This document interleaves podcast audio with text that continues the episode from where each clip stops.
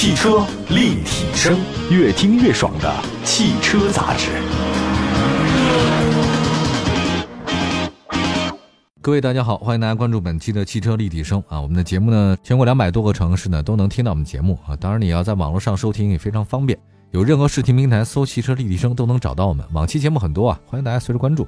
今天呢，跟大家说一下一个新车，六月二十五号呢，广汽丰田全新一代的汉兰达正式上市了。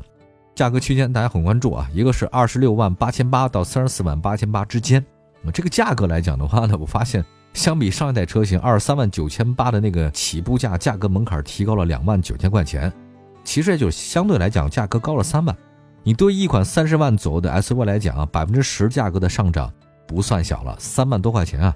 呃，他们说呢是从二点零 T 啊变成二点五升的混动导致成本上涨，也是一些人为全新汉兰达涨价找到了一些理由。那你要说这个全新汉兰达贵还是不贵呢？我觉得这是很多潜在客户首要关注的问题，值不值？我们来看一下啊，在美国市场那边，汉兰达的主要竞争对手是谁呢？是福特的探险者。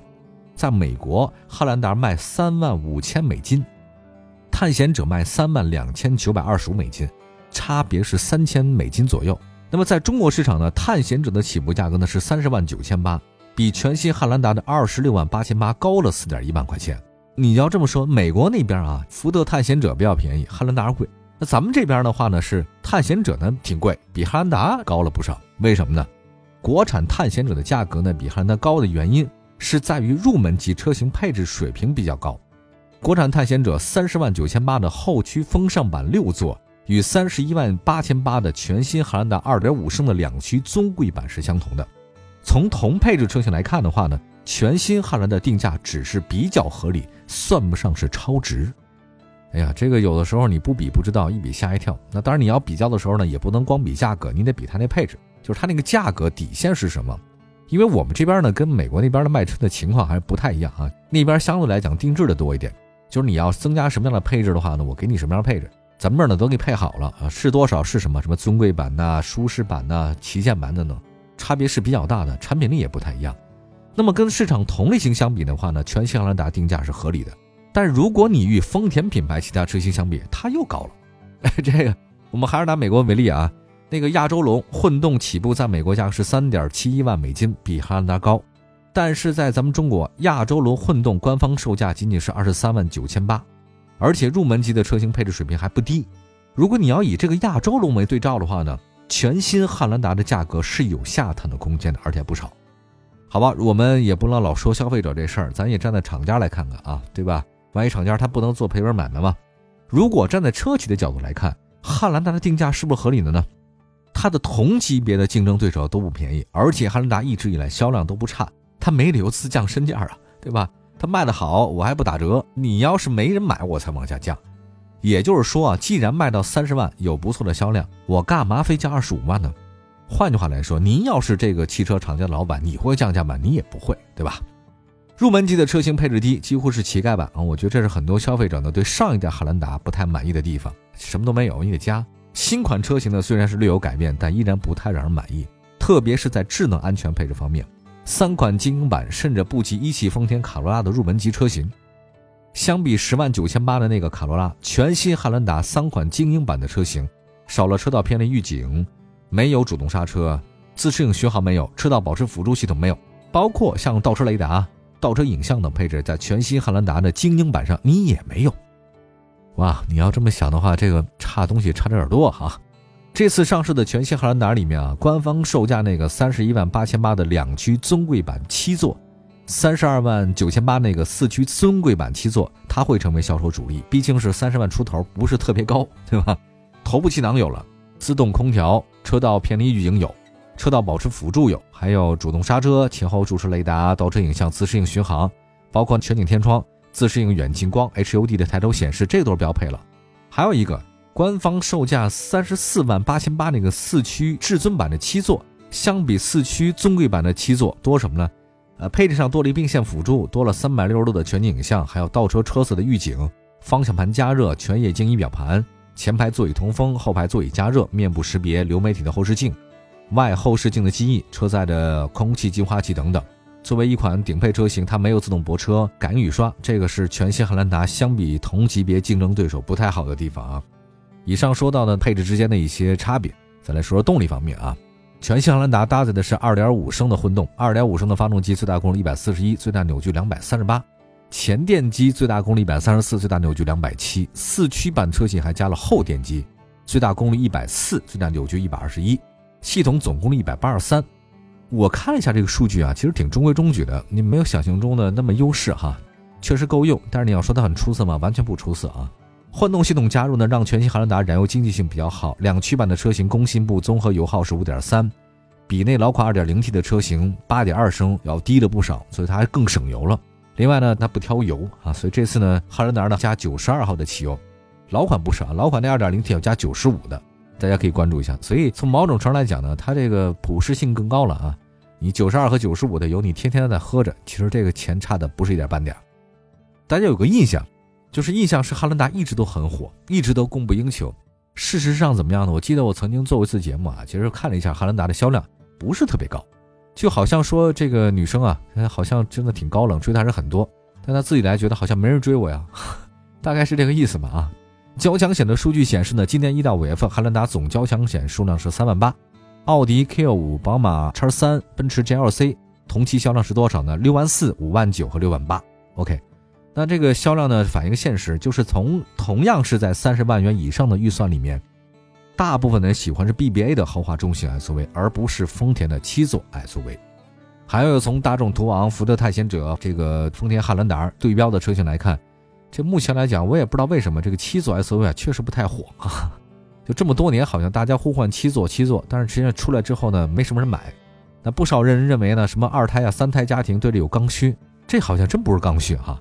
尤其是汽车方面来讲，从日常使用来看，如果你经常用七座，大家不会选你 SUV 啊，大家会选 MPV 啊，像别克 GL8 啊，甚至那个奔驰的 V 啊，对吧？这些都会选，奥德赛也会选了，因为这些 MPV 的第三排的舒适度更高啊，特别适合长途出游。那如果你对第三排没要求的话呢，其实大家会买一个五座版的豪华 SUV。所以你说七座版的这个 SUV 真的有那么大需求吗？我觉得还真没什么太大需求。劝大家一句。当某些媒体或者当某些特殊的情况老说这是刚需刚需的时候，你一定要小心了。他对别人是刚需，对你还真不是，因为每个人都不一样。他翻来覆去说刚需，那其实就是有自己的独特的目的，对吧？好吧，我休息一下。但是说汉兰达可能面临的不仅是外部竞争元素这么多，它内在的话呢情况也不是特别乐观，尤其是他这个亲兄弟明算账这事儿，也让大家呢有点意外哈。休息一下，一会儿回来。汽车立体声。继续回到节目当中，您现在关注到的是汽车立体声。那我们今天呢，在节目当中跟大家说说全新的汉兰达。大家都知道，全新汉兰达价格门槛确实有比老款贵了三万块钱。但是你要说贵也没道理呢，它确实加了混动系统了啊，包括它那个油耗呢，好像也降低一些，增加了不少入门版的这个配置。呃，你说它是贵的呢，还是便宜的？这个我不好讲啊。但是我觉得是它的一种销售策略吧。刚才上半时段讲了讲这个车的基本情况，也说了说它外部的竞争因素。那其实除了外因以外，汉兰达的话，它内部也有分流。那么丰田内部的这个分流还挺强烈啊。按照一个计划，就是一汽丰田呢在推出全新汉兰达的叫姐妹车型皇冠陆放了。这个虽然没有汉兰达的名字啊，但是皇冠陆放仅仅是在车头啊、车尾细节、车标有变化，那么在动力系统啊、底盘结构啊，甚至在车身轮廓方面，它都没有改变，只是我换了个名字，重新进入市场而已。前面已经提过了，全新汉兰达三款精英版的车型，它主动安全配置不是太人满意，低于卡罗拉，甚至你说这个情况会不会在皇冠陆放身上有呢？一汽丰田旗下啊，基于 TNGA 架构打造的车型都是全系标配它一个安全套件，叫 TTS 丰田安全驾驶套件。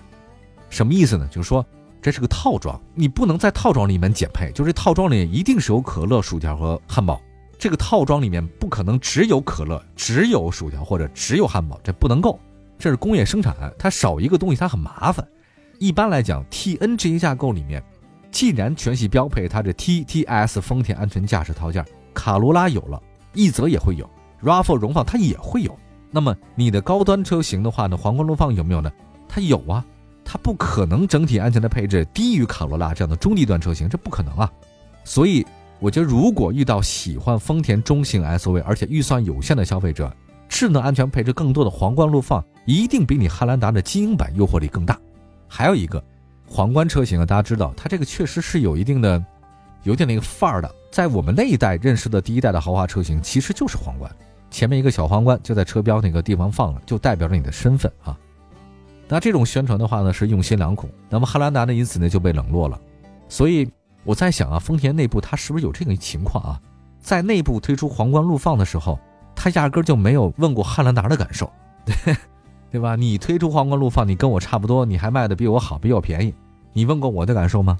我觉得会分走全新汉兰达份额的不仅仅是皇冠陆放了。另外呢，我看了一下，其实啊，像 MPV 塞纳，你也明白了，这个也是丰田的啊。虽然 SUV 和 MPV 呢是两个不同细分市场的车型，但是对于那些需要七座的消费者，他们一定会在汉兰达跟塞纳之间做出选择。很显然，我觉得塞纳会赢，因为塞纳的车内空间更有优势啊，更适合一家人的全家出行。总结一下吧，就是在中型 SUV 这个市场里面，汉兰达真的是一个特别特殊的存在。你上市好多年了，那别的车呢都是降价促销，只有汉兰达呢不打折，我也不送任何东西，甚至很多地方呢还要加价加装饰才能提车。所以在这儿呢，我想的一件事啊，就是刚才我说了一下丰田汉兰达的一些基本情况。当你这个车为什么这么多年加价，或者说它不降价还在卖，尽管它可能卖的没有想象中那么好，我想到了一个词儿，这个词儿呢是标杆儿。啊，大家先别急着喷我啊，因为我也不是谁的话筒，我也不为谁代言，我只是很客观的说，我说的这个标准和标杆儿，它不是褒义词，也不是贬义词，是中性词。这个标杆或者标准的意思是什么？就是。测量的东西，哎，那你用来指示那个中心点的，在我看来，标准和标杆是什么？就比它好的，你就是出色；比它不好的，你得还需要改进。它这个标准和标杆不是最好的，它是一个中间线，它是最均衡的一个线。就是丰田车用“标准”这个词来形容很好的。你说它很出色吗？它越野有的地方并不出色。但你说它这个不出色吧？它各方面都很均衡。所以在很多级别的车当中啊，其实丰田的车它是标准，是个标杆。比如中型车有凯美瑞，越野车普拉多。你到了中型 SUV，OK，我想说的就是汉兰达。但你不是说这车有多好，比它车的好的也有不少。你说它比它车的差的也有不少。我想现在汉兰达整个的人气挺高，但是要获得销量大幅提升真的非常难，因为目前市场份额有限啊，确实有限。另外的话呢，皇冠陆放也分流谈，包括。用到第三排的用户呢，可能会更喜欢塞纳或者 MPV。按照用户的需求出发，其实全新汉兰达呢，它这境地比较尴尬。在二线豪华中型 SUV 价格持续走低的情况之下，汉兰达以前是价格坚挺，但未来有可能会出现价格松动。那么最后呢，再讲另外一个它的竞争对手，就是我得到消息啊，日产它不会无动于衷，全新英菲尼迪 QX60 已经确定国产了啊，它的同平台兄弟车型全新一代的 Pathfinder 哈，这个日产那个车型。也会国产吗？我不太清楚啊。但不管怎么说，未来汉兰达的竞争对手非常之多，留给他的时间也不会太多了。好，感谢大家关注本期的汽车立体声，欢迎关注我们的官方微信、微博平台。我们下次节目再接着聊，拜拜。